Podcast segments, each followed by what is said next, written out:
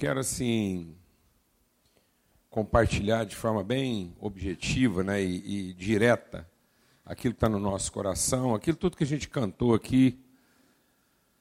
É, queria ter uma palavra de oração para essa manhã aqui nossa e aquilo que Deus pode ministrar na nossa vida. Pai, muito obrigado pelo teu amor, obrigado pela tua bondade, Obrigado pela presença do Teu Espírito Santo entre nós. Nós queremos ser mesmo ensinados do Senhor, ó Pai. Em nome de Cristo Jesus. Sermos tratados mesmo pelo Teu Espírito, pela Tua palavra.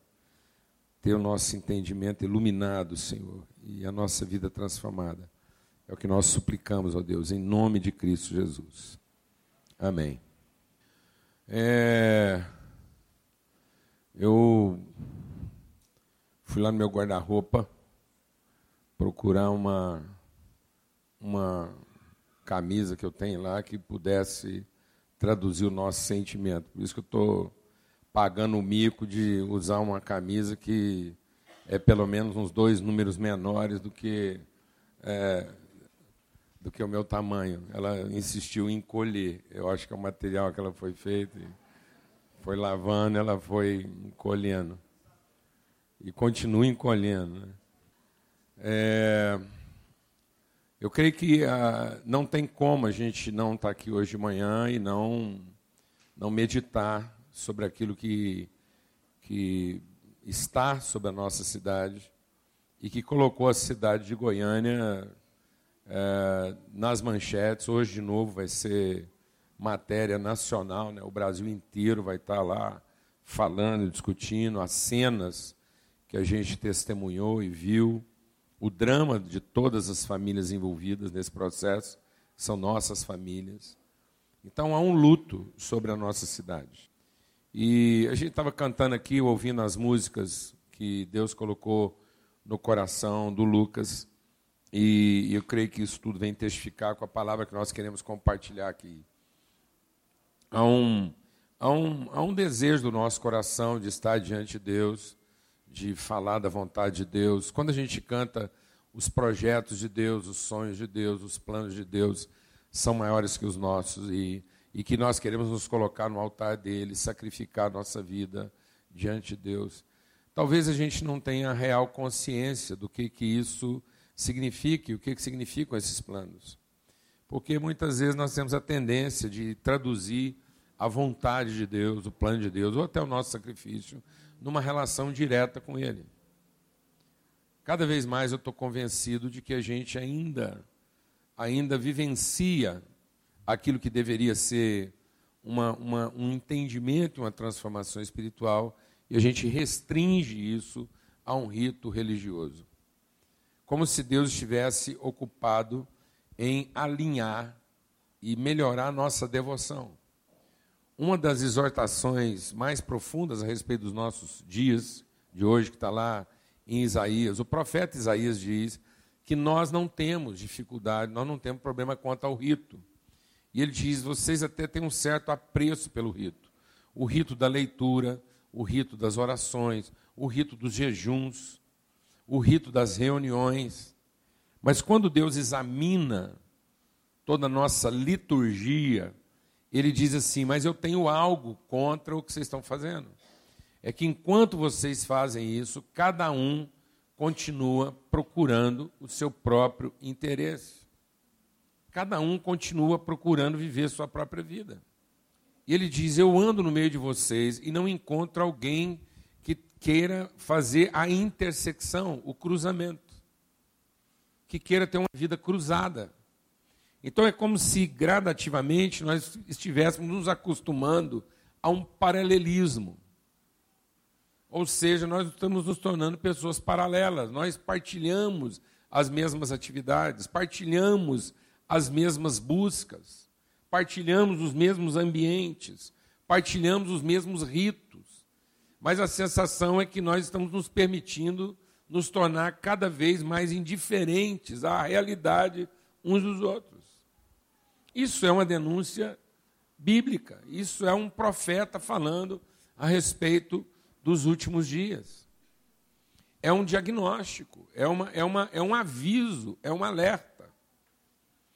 Quando Jesus vai escrever a, a, as cartas às igrejas da Ásia, que são sete igrejas, o que, que são essas igrejas? São as igrejas que retratam aquilo que é a panorâmica litúrgico-religiosa dos últimos dias. Então, ele está escrevendo a todo um conjunto de igrejas e ele vai apontando o que, que são as, as patologias, as deformidades, os equívocos que estão inseridos naquilo que deveria, a comunidade que deveria retratar, revelar a, a vontade de Deus, esse propósito maior, esse caminho maior, esse sonho maior, essa soberania da vontade de Deus sobre a nossa, a comunidade que deveria estar totalmente engajada com isso, ela sofre patologias. E a primeira patologia apresentada, que é na igreja de Éfeso, que é a mãe de todas as outras, a igreja de Éfeso é a igreja que, que está no lugar de, de mãe, aquela que foi a partir da igreja de Éfeso que as outras igrejas foram formadas. E é interessante que quando você olha lá na, na carta de Jesus à igreja de Éfeso, ele diz que é, institucionalmente, organizacionalmente, metodologicamente, doutrinariamente, essa igreja é impecável. Impecável. Ela teve um apuro doutrinário, ela tem um apuro metodológico, ela tem um apuro, inclusive, sacrificial. Ela tem uma dose de esforço, de sacrifício, de empenho. Então há uma disciplina, há uma doutrina, há uma estrutura totalmente ajustadas, perfeitas. E aí, quando ele olha para essa estrutura que aparentemente está funcionando na, na, na, sua perfeição, ele diz: Mas eu tenho uma única coisa contra vocês: é que vocês se afastaram do amor não é mais por amor. Não é amor que está motivando. Ora, se não é amor que está motivando, então são nossas cobiças. São nossos desejos não satisfeitos. E é isso que ele está dizendo. Né? Paulo, quando está escrevendo para essa mesma igreja de Éfeso, lá em 1 Timóteo, quando ele está escrevendo para essa mesma igreja lá em 1 Timóteo, ele diz assim: olha, o objetivo, ele está escrevendo para a igreja de Éfeso, o objetivo dessa carta é que vocês voltem ao amor. Porque algumas pessoas se desviaram desse amor, se envolvendo com doutrinas, doutrinas complicadíssimas, sofisticadas. É, pessoas que conseguiram esquadrinhar o céu. Falam de anjos, falam de coisas celestiais. No entanto, isso está promovendo entre vocês mais debate, mais argumentação, mais dialética. Vocês se tornaram debatedores.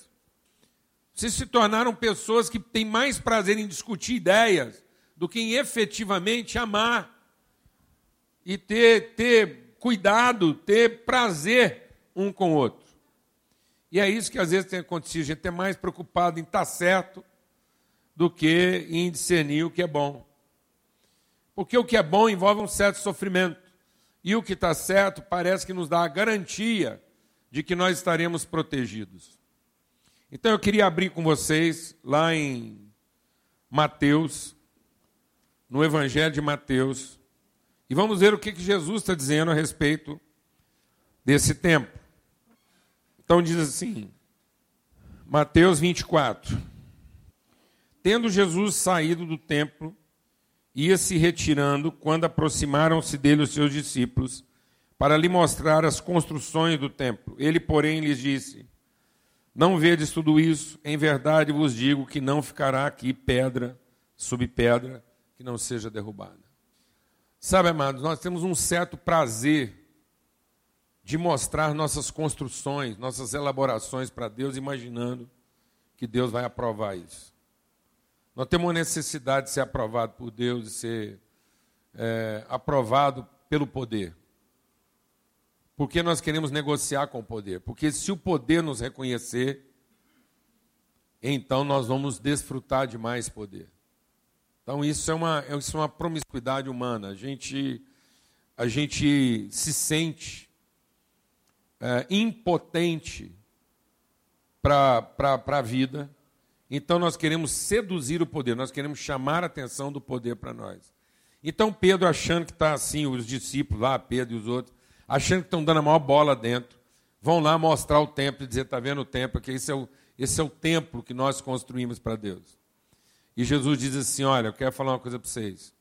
Não vai ficar pedra sobre pedra daquilo que vocês estão construindo. Nossas elaborações humanas, amados, não sobrevivem. Aquilo que a gente está construindo para a gente mesmo, aquilo que a gente está construindo para ser reconhecido, para nos proteger, todas as nossas elaborações humanas que a gente pensa que vai nos proteger, elas não, elas não vão se sustentar. A nossa cidade está de luto porque, de alguma forma, a, a nossa bolha foi penetrada. Porque esse nível de violência está à nossa volta todos os dias. Mas talvez não está dentro daquele ambiente que a gente acha que tem um certo controle sobre ele. Essa violência está nas escolas periféricas todos os dias. Mas, de repente, a bolha, né, o vidro que a gente criou, uma coisa mais classe média, média alta, uma escola particular, onde a gente, a gente imagina que deveria haver uma certa lucidez, uma certa segurança. Afinal de contas, as pessoas gastam dinheiro para ter um pouco mais de segurança. Aí, naquele ambiente onde as coisas deveriam ser mais seguras, as pessoas mais esclarecidas, há uma, há uma certa seletividade. Então, nós estamos dentro de um ambiente um pouco mais seleto, e estando num ambiente um pouco mais seleto, eh, a gente imagina que aquilo vai estar mais protegido, e de repente é, tudo desmorona e a gente percebe que tudo aquilo aconteceu exatamente porque há muito poder concentrado naquele lugar. E isso choca todo mundo, isso agride todo mundo. Então, o país inteiro se sente agredido porque há uma frustração da expectativa. A maior violência que aconteceu aqui em Goiânia é porque há uma desconstrução das expectativas humanas. É como pensar, por exemplo, que lá nos Estados Unidos um doido vai lá e metralha todo mundo. Aquilo é uma manchete, aquilo é uma, aquilo fica chocando todo mundo. Por quê? Porque é, o, aquilo que é o sonho de consumo de todo mundo foi foi atingido. Então, o, o nosso ideal, aquilo que é o, o habita, o idealizado de todo mundo, revelou a sua fragilidade. Porque se tudo isso tivesse acontecido num outro ambiente, a gente teria encontrado explicações mais rápidas. E talvez a gente tenha encarado com um pouco mais de normalidade. Então, se tudo isso tivesse acontecido dentro de uma favela, como acontece toda semana, a gente diria, está vendo? É mais um tiroteio na favela. É mais um negócio da boca de fumo. Mas na medida em que você vai estratificando e aquilo acontece, então parece que agora todo mundo foi atingido, não mais apenas aqueles para os quais você tinha uma boa explicação. Então não há explicação para isso. Então, quando não há uma boa explicação, a nossa perplexidade nos desanima. Porque é uma surpresa, ninguém contava com isso. E agora? O que, que nós vamos fazer? E agora o que, que nós vamos fazer? O que, que nós vamos fazer? Qual que é o, qual que é o limite? Né? Então Jesus nos adverte, ele diz: olha, vossas construções humanas, esse, esse ideário templário, essa ideia de que Deus tem a obrigação de manter as estruturas que nós construímos em nome dele, ele não tem. Deus não tem a obrigação, ele não está se sentindo a obrigação de manter nossos ideais de pé, nossas expectativas de pé, nossas ilusões de pé. Pelo contrário, ele já nos avisa, fala: olha, aquilo que você constrói achando que há ponte entre o céu e a terra, eu vou desmanchar. Deus vai desfazer essa ponte. Deus está desconstruindo essa ponte. Não há uma ponte humana, não há uma construção humana.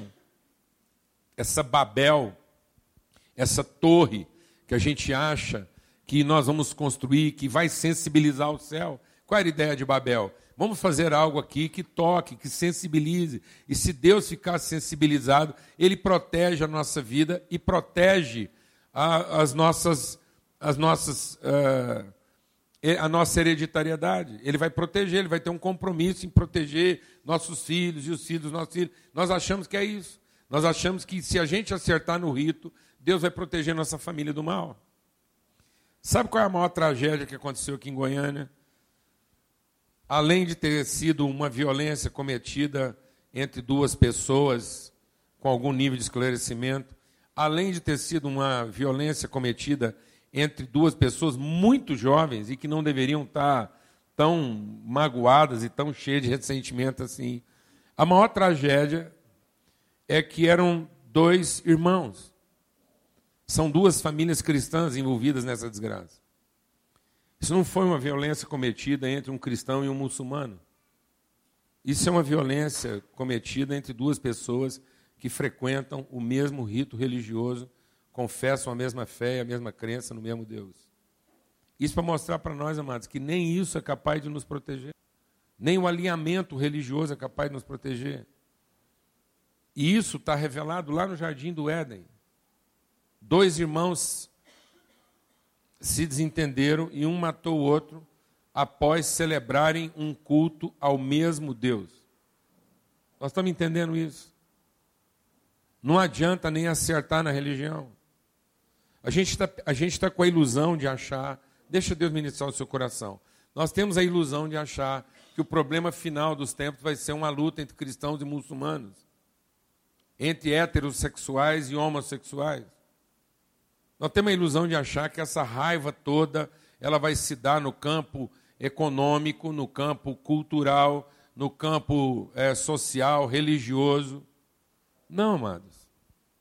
Isso é uma luta que está se travando dentro de nós. É uma guerra contra o egoísmo. Nós usamos qualquer tipo de coisa, nós não temos escrúpulo nenhum para alimentar nosso egoísmo. E nós alimentamos o nosso egoísmo, inclusive com a divindade.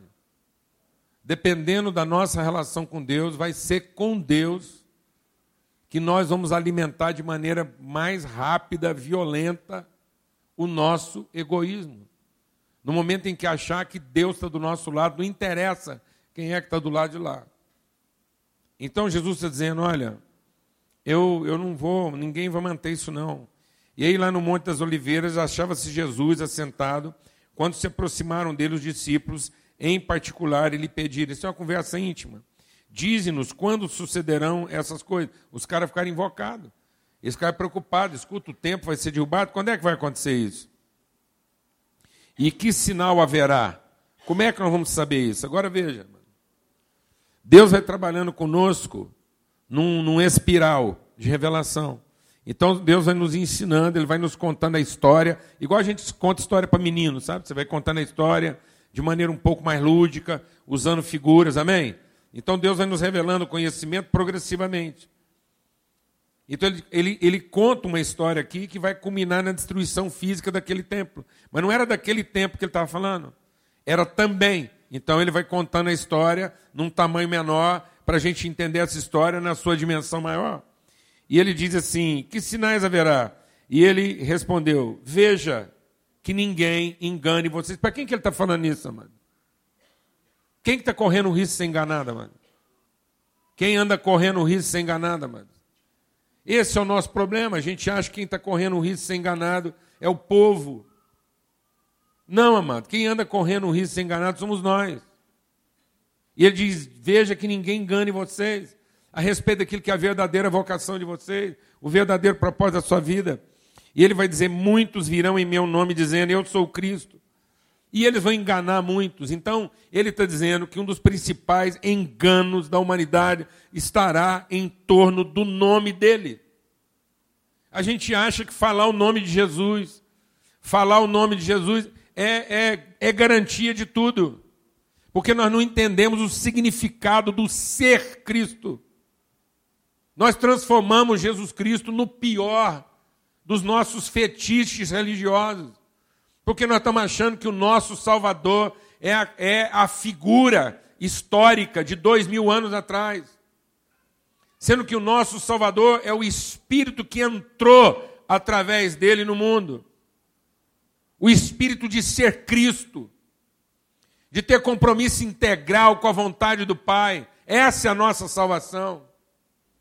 A nossa salvação é prestarmos atenção no seu exemplo e sermos seus discípulos, seus imitadores, e não os celebradores do seu rito, do seu nome, e não ter o nome de Jesus escrito para tudo quanto é lado, tatuado na testa. A gente acha que tatuar Jesus na testa, carregar no peito, escrever nas camisetas vai resolver, e quer dizer que nós somos crentes em Jesus. Que bobagem, que bobagem. Isso é religião. Isso é tão idólatra quanto fazer com a procissão e carregar uma imagem de uma, de, um, de, uma, de uma santa despedaçada, que precisou da ajuda humana para ser reconstituída e venerada de novo. Eu fiquei muito desapontado de saber que a santa de Nossa Senhora Aparecida sofreu um acidente e se partiu em mais de 300 pedaços. Fiquei desapontado. Eu achava, sim, honestamente, eu achava que, num, mínimo de sanidade, aquela imagem tinha que ser uma imagem intacta. Aí é um, era um resto de racionalidade. Não é nem de inteligência, não. Sabedoria, de racionalidade. Mas saber que aquilo virou uma poeira e que alguns pedaços se perderam, e que aquilo é uma coisa colada, repintada, e não se iluda. O nome de Jesus está embrulhado ali, são milhões de pessoas, são. E, e aí as pessoas justificam isso dizendo o seguinte: não, isso é simplesmente para tornar todo mundo melhor, porque é, alimenta a devoção. É isso que acontece. A gente acha que é importante trazer os meninos na igreja porque eles precisam lidar com esse lado espiritual. Isso não é lado espiritual, amado, isso é lado religioso. Carregar Jesus, ter Bíblia em casa, isso não garante nada, não, amados. Dizer que eu sou evangélico, que eu não sou isso, não sou aquilo, isso é tão religioso quanto qualquer outra coisa. Qualquer outra coisa. Isso são elaborações humanas, são construções humanas. É engano. É engano. A salvação de Cristo não está na devoção doente. A salvação em Cristo não está em venerar o ente crucificado, não, está em conhecer a pessoa, em ser transformado de acordo com a consciência dele, em sermos orientados pelo mesmo Espírito que o orientou, de modo a sermos como ele é. Isso é salvação em Cristo Jesus é sermos transformados como pessoa e não ouvimos pregações a respeito dele à espera do próximo milagre. A experiência da salvação é uma luta constante contra o nosso egoísmo e a nossa vaidade. Salvação em Cristo é sofrimento continuado para conter nossos ímpetos de individualismo. E aí Jesus está dizendo: não vos engane. Porque as pessoas vão enganar não é poucos, não, vão enganar muitos. E certamente vocês também vão ouvir falar de guerras e rumores de guerra. Não se assustem. Não se assustem. Porque é necessário que isso aconteça. Mas aí não é o fim, não. E vai se levantar nação contra nação, reino contra reino. E haverá fomes e terremotos em vários lugares. Mas tudo isso, deixa Deus ministrar o seu coração, amado. Tudo isso é só o princípio das dores. Tudo que nós estamos vendo só está sinalizando o que está apenas começando. Você está entendendo isso, irmão? Nós estamos iludidos. Há uma ilusão coletiva. Há uma, há uma embriaguez. Uma, um estado de alucinação. E ele diz: vocês serão atribulados vão matar alguns de vocês. Vocês serão odiados de todas as nações por causa do meu nome. O nome Jesus, não, amados. O nome Cristo. Pessoas que decidiram não viver mais para si mesmas. Nesse tempo, muitos hão de se escandalizar, trair e odiar uns aos outros. Se levantarão muitos falsos profetas e enganarão a muitos, e por se multiplicar a iniquidade, o amor se esfriará de quase todos. Esse é o problema, amados. É aqui que está a nossa dificuldade. Tudo que nós estamos vendo é apenas o princípio das dores para apontar para aquilo que é o cenário final. E ele diz: Mas aquele que perseverar até o fim, esse será salvo. Então, qual é o cenário final? O cenário final, amado, é um cenário onde a iniquidade domina. Deixa o Espírito de Deus ministrar o seu coração. Ele vai continuar aqui depois. Ele vai dizer assim, ó. Esse tempo haverá grande tribulação, como desde o princípio do mundo até agora. E alguém vai dizer, verso 23, Eis aqui o Cristo, ou ali, não acrediteis, porque surgirão falsos cristos, falsos profetas, operando o quê? Grandes sinais e prodígios para enganar, se possível, os próprios eleitos. Será um tempo, amado, de frieza espiritual? Não, amado. Será um tempo de apostasia espiritual. E apostasia espiritual não é frieza espiritual. Apostasia espiritual é um tempo de muita religiosidade, muitos milagres, sinais. E o povo se engana achando que, que só porque é milagre, só porque é sinal, isso tem alguma coisa a ver com a vontade de Deus. Esse é o nosso problema. Esse é o nosso problema. E as pessoas não entendem que os dons de Deus são irrevogáveis. Os dons de Deus são irrevogáveis. Sabe o que isso quer dizer? Quer dizer que eu posso, eu tenho o dom de Deus, eu posso vir aqui pregar, eu posso ter uma vida promíscua, eu posso sair do prostíbulo e vir para cá pregar. Que se eu estiver no pleno uso do meu dom, eu vou pregar uma mensagem convincente que é o meu dom. É um instrumento que Deus colocou na minha vida. Isso quer dizer que se você tem um dom para o sacrifício, para distribuir coisas, fazer algum tipo de, de, de, de, de bem, você pode sair do prostíbulo, você pode acabar de matar uma pessoa, ir lá e ter um coração para distribuir uma cesta básica. Aliás, nós estamos com um problema agora lá nas favelas. Porque agora os caras que. Os traficantes, os dominadores, os distribuidores de droga, eles entenderam que eles é que são, sim, os, os pais, os ungidos, eles é que resolvem que tipo de religião que presta, e porque eles é que estão distribuindo cesta básica. Então a palavra de Deus diz o quê? E você pode distribuir, você pode queimar o seu próprio corpo em favor do mais pobre. Você pode ter o dom de profetizar, falar muita coisa. Você pode ter um dom de fé, de operar milagre. Você pode, você pode estar, tá, você pode estar tá traindo a mulher, roubando dinheiro. Mas se você tiver um dom de operar milagres, curar um enfermo, fazer um monte passar de um lugar para o outro, você vai continuar curando. Se você receber o dom para fazer um paralítico andar, e você quiser usar esse dom, você vai orar pelo paralítico, você vai dar uma palavra para ele andar e ele vai andar. Isso não tem nada a ver com a sua vida íntima. Porque são dons irrevogáveis. Satanás tem o dom de operar prodígios, maravilhas. Ele recebeu de Deus poder para dar para as pessoas nesse mundo o que as pessoas quiserem nesse mundo. Entendeu isso, irmão?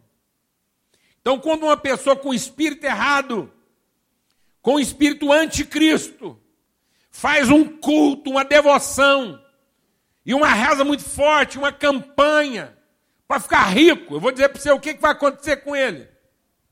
Sabe o que vai acontecer com ele?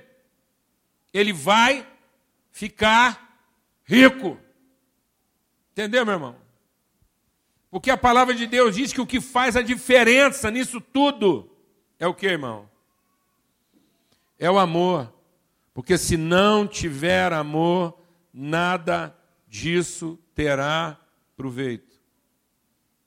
Então, se não for amor, amados, nada disso tem a ver com Cristo. Nós estamos sendo enganados pela aparência. Deixa o Espírito de Deus ministrar algo ao seu coração. Vamos deixar o Espírito de Deus ministrar algo ao nosso coração aqui. É, o diabo não criou nada. Ele não é criador de nada. O diabo não criou a mentira. Ele é mentiroso, mas não criou a mentira. Sabe o que é a mentira? É a verdade mal contada. Então, a maior mentira do diabo é quando ele não mente. Então, ele não criou as trevas. Sabe o que é treva? Treva é ausência de luz. Então, uma das pessoas que mais favorece as ações do diabo é quem? O cristão que não tem compromisso com a verdade e que não tem compromisso com ser luz. Porque quanto mais omisso eu sou em relação à verdade, mais a verdade é contada fora do que? Do seu espírito. Então deixa Deus ministrar o seu coração. A palavra de Deus diz o quê? A letra mata, o espírito vivifica. Então, se é para matar, quem mais usa dessa letra? Se é para matar, se o diabo veio para matar, roubar e destruir, quem mais usa dessa letra? Fala para mim, irmão. Quem é um, um dos maiores leitores da Bíblia no mundo? Quem é um dos maiores estudiosos das Escrituras no mundo? Quem quer ter o domínio da Escritura de capa a capa?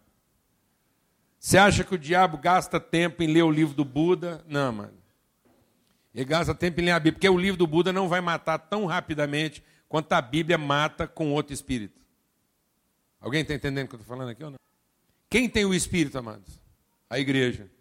Que espírito? Do Cristo. E qual é o espírito que faz com que a letra mate? O espírito do anticristo. Por isso, deixa o Espírito de Deus ministrar o seu coração. O diabo não vai converter. Treva não vai virar luz. Nós estamos achando que tem muita treva no mundo. Quem está achando que tem muita treva no mundo? Não tem muita treva no mundo. Deixa eu te dizer uma coisa. Não é o poder das trevas, é a omissão da luz. O mundo não tem muita treva. O mundo está sofrendo o dano de ter pouca luz. Porque aqueles que têm que ter compromisso com a luz estão debaixo de quê? De cobertas. A palavra de Deus diz: não podemos acender uma lâmpada e colocá-la debaixo de um templo. Nós não podemos achar que a nossa vida está resolvida no culto, na liturgia. Aqui nós temos que ser desafiados à palavra de Deus e ter uma vida transformada, de ser luz no mundo. Então, deixe o Espírito de Deus ministrar o seu coração. Iniquidade. Iniquidade. Sabe o que é iniquidade? É direito. Eu estava ouvindo a entrevista da Glória Pérez no final da novela aí que polemizou o Brasil inteiro. E quando eu vi a entrevista dela, fez muito sentido tudo que aconteceu. Porque ela, ela, na entrevista, ela completou o nome da novela. Como o nome vem meio resumido, talvez muita gente não tenha entendido o que era a mensagem. E ela disse: o que nós quisemos discutir foi a força do querer de cada um. Então, está tudo explicado. O que, que uma pessoa é capaz de fazer movido pela sua cobiça? Na busca do seu direito. E é isso que está acontecendo conosco. Nós estamos sendo estimulados por um espírito anticristo a usar principalmente da religião a satisfação dos nossos direitos. Então nós estamos achando que porque eu desejo muito, eu amo. Nós estamos confundindo desejar muito uma coisa, e a Bíblia não disse: se você desejar a Deus de todo o coração, e se você desejar a si mesmo, e desejar o próximo, como você deseja Deus. Então, amor não é desejar muito. O amor não é o desejo que eu tenho de Deus. O amor é quanto eu conheço a Deus e tenho compromisso com quem Deus é. E o amor é quanto eu conheço de mim mesmo e tenho compromisso com a pessoa que Deus quer que eu seja. E amor é quanto eu conheço meu irmão e me sinto responsável em ajudá-lo a se tornar a pessoa que Deus o fez para ser. Então o amor não nasce no meu ventre em como eu desejo as pessoas para ter a felicidade na medida que eu tiver tudo o que eu desejo. Então eu desejo Deus, de toda a força, de todo entendimento, de todo o meu coração e de toda a minha alma. Eu desejo a minha própria felicidade de todo o meu coração, como eu desejo Deus. E desejo as pessoas de todo o meu coração, de todo o meu entendimento, com todas as minhas forças, como eu desejo a mim mesmo, e eu desejo a mim mesmo, como eu desejo Deus que pode me dar tudo isso. Isso é iniquidade. Isso é anticristo. E aí eu desejo para mim um Salvador que não pode me salvar. Porque a salvação não está em ter um Salvador que pode me dar tudo que eu desejo. A salvação está em conhecer o Salvador que me ajuda a sacrificar tudo que eu desejo para amar a Deus, a mim e as pessoas como elas podem ser amadas.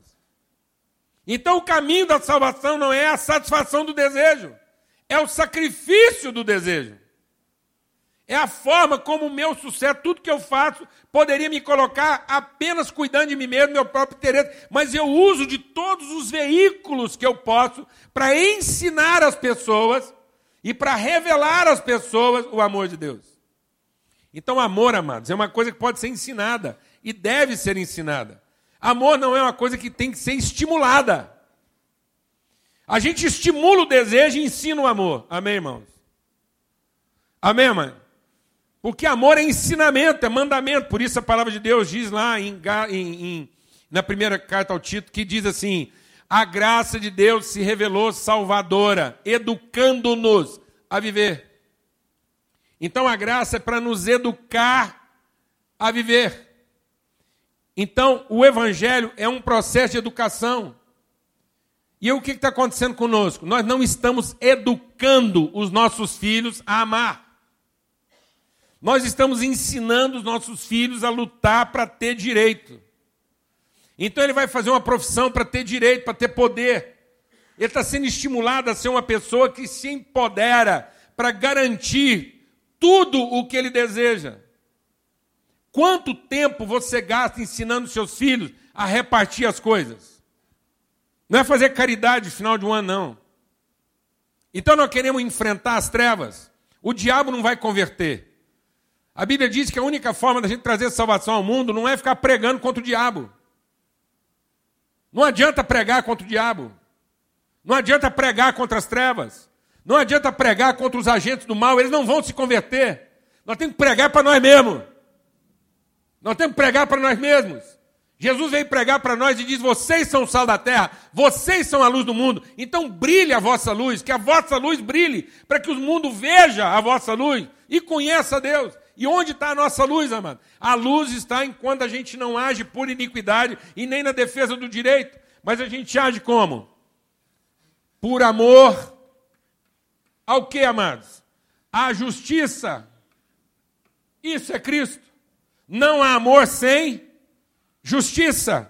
O reino de Deus é um reino de paz, alegria e justiça no Espírito Santo. Não tem como eu dizer que amo se eu não ensino a minha família a ser uma família mais o quê? Justa. Não adianta a gente ensinar a nossa família a fazer caridade. Aí lá entregar uma cesta básica para ter o direito de continuar vivendo a vida que quer. Você quer, você quer preparar seus filhos para uma sociedade cada dia mais complicada. Você quer preparar seus filhos para esse cenário complicado.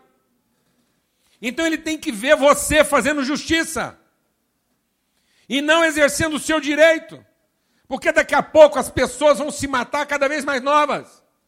Porque o que nós tivemos na nossa cidade essa semana foi um conflito de quê? Um conflito de quê? De direito. E por que, que os nossos jovens, as nossas crianças não conseguem mais enfrentar pressão sem exercer violência? Por que, que os diferentes têm que sofrer violência? Por que, que na medida em que a sociedade se organiza, se educa, se desenvolve, ela está se tornando cada dia mais violenta? Por que, que as pessoas morrem hoje mais de violência do que de doença? Por que, que os nossos jovens estão morrendo por motivos violentos? Porque eles estão aprendendo dentro de casa a defender seus direitos e a se tornarem egoístas. E nós não temos que culpar o diabo por causa disso. Porque Paulo escrevendo a Timóteo, ele diz o quê? Vocês se preparem para viver num mundo onde as pessoas se tornarão cada dia mais amantes de si próprias. E só tem um jeito de quebrar essa maldição. Só tem um jeito de reverter esse quadro. É você pegar o seu filho pela mão, sua filha pela mão e ensiná-lo a amar as pessoas ensiná-la a repartir, ensiná-la a repartir a comida que come. Isso começa na mesa, na mesa de casa, no quarto de casa. Mas não, nós estamos ensinando as pessoas a serem egoístas. Uma televisão para cada um, um, cada um come o que quer, faz o que quer, na hora que quer. Alguém aqui está entendendo o que estou falando, amado? E não adianta você pregar isso e sair de casa e o seu filho ver que você está obrigando ele a repartir e você mesmo não é uma pessoa o quê? Que reparte. Que quando sai de casa está indo buscar os seus próprios interesses. Está aí buscando se empoderar. Amados, amor é uma cultura, não é um sentimento. Cobiça é um sentimento. Ganância é um sentimento. E nós não vamos combater sentimento com sentimento. Nós não vamos, não vai, deixe Deus, Deus ministrar o seu coração. Não vai nascer um ser humano que sente amor. Porque quando isso é um sentimento, não é amor, é cobiça. Amor é um mandamento contra o nosso sentimento. Amor é uma transformação do entendimento. Amor é uma consciência, não é um sentimento. E nós não vamos resolver isso, amados, convertendo Deus. Para ver se Deus começa a, passar, a mandar para o mundo pessoas com sentimentos melhores. Não perca seu tempo pedindo para Deus mudar os sentimentos dos seus filhos. Vou repetir, não perca seu tempo pedindo para Deus mudar os sentimentos dos seus filhos. Porque ele não controlou nem dos dele. Você está entendendo o que eu estou dizendo ou não, mano? Ele ensinou. Quando a gente ensina a Bíblia, deixa Deus ministrar o seu coração, porque eu sou pai como você. Quando você ensina a Bíblia, quando você ensina o amor, como você educa seus filhos no amor, no propósito dele, que amor é um ensinamento, que respeitar as pessoas, ser responsável por elas, cuidar delas, pensar nos outros antes de pensar só em você mesmo. Isso é uma escola, isso é um ensinamento. Isso é o evangelho sendo ensinado para transformar nosso entendimento. Quando você ensina isso, você não garante, você não protege a pessoa de fazer coisa errada. Deixa Deus ministrar o seu coração. O tempo que você gasta aqui não vai proteger você e sua família das coisas erradas. O tempo que a gente gasta aqui, aquilo que a gente ensina, é para garantir a essas pessoas condições de arrependimento. Amém? Um pai tinha dois filhos, ele ensinou os dois filhos iguais. E isso não garantiu que os filhos se comportassem como ele gostaria, mas garantiu a ambos a condição de se arrependerem. Entendeu, meu irmão? Então a gente ensina o amor para que as pessoas sejam indesculpáveis. Para que as pessoas sejam indesculpáveis. Então, em nome de Cristo Jesus, vamos abrir nossos olhos. Por quê? Nós queremos ter o coração transformado. Por que nós queremos sacrificar nossa vida? Por que nós queremos que a vontade de Deus, que é melhor do que a nossa, domine sobre a nossa vida? Porque nós queremos ver o amor de Deus acontecer dentro da nossa casa, da nossa vida. Nós queremos resistir contra o quê? Contra a iniquidade, contra o direito. Nós queremos viver o evangelho do amor e da justiça. Nós queremos a graça que nos educa. Nós vamos nos educar uns aos outros. Nós vamos ensinar uns para os outros. Amém? Então nós queremos ver as trevas iluminadas. Então sabe por que nós temos tanto esforço aqui Sabe por que, a gente eventualmente fala de dinheiro aqui? Por que, a gente está envolvido com tanta coisa? Porque tem gente que fala assim, e eu, eu entendo, tem gente que fala assim, por que, que vocês estão envolvidos com tanta coisa? Para que, que vocês mexem com tanta coisa? Sabe para quê? Para educar nosso povo a viver. Nós queremos combater essa realidade, então nós vamos bater na cabeça do prego aqui, até isso enfiar. Para que ninguém aqui seja apenas ouvinte. Jesus diz: aquele que é ouvinte, mas não é o quê? praticante, ele está enganando a si mesmo. Então é por isso que a gente vai levar os nossos jovens lá a ajudar o mais necessitado. Nós queremos envolver com um problema que aparentemente não é nosso, lá na África distante, onde for. Queremos estar envolvidos com problemas de educação, de saúde, de pobreza, do que for. E você acha que nós estamos pensando que vamos resolver esses problemas? Que nós temos a ilusão de que nós vamos acabar com essa encrenca no mundo? Não. Nós temos uma única intenção: gerar uma referência do que é ser uma pessoa que tem compromisso com Deus e porque tem compromisso com Deus, tem responsabilidade pelo outro. É só isso. Nós queremos iluminar as trevas. Nós queremos gerar pessoas que não sejam empoderadas, mas sejam referência. Amém? Nós não queremos gerar mais expectativa de poder. E nem estamos buscando a aprovação de Deus naquilo que a gente está fazendo.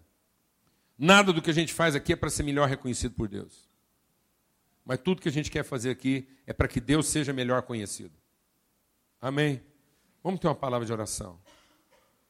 A palavra de Deus diz que há mais sabedoria na casa onde há luto do que na casa onde há festa. E eu estou orando para que a cidade de Goiânia aproveite o seu luto. Que o nosso luto não seja em vão. Há uma sabedoria nesse momento. Há uma, há uma graça de Deus. Essa, isso podia ter sido, acontecido em qualquer lugar, aconteceu na nossa cidade.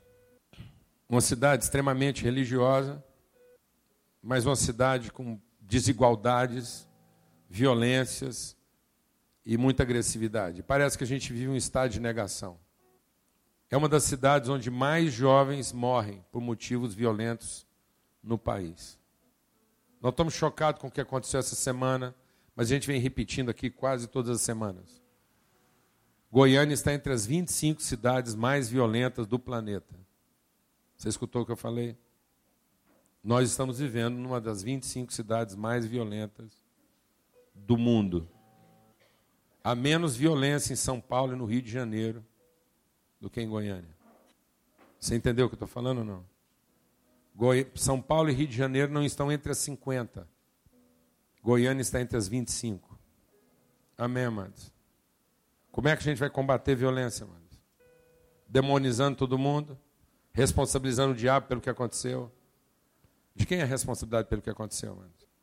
Na medida em que nós estamos usando a nossa religiosidade para exacerbar o nosso, é uma cidade de desiguais.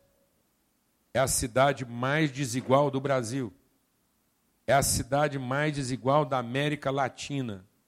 Você escutou o que eu te falei? Nós estamos vivendo na cidade mais desigual da América Latina.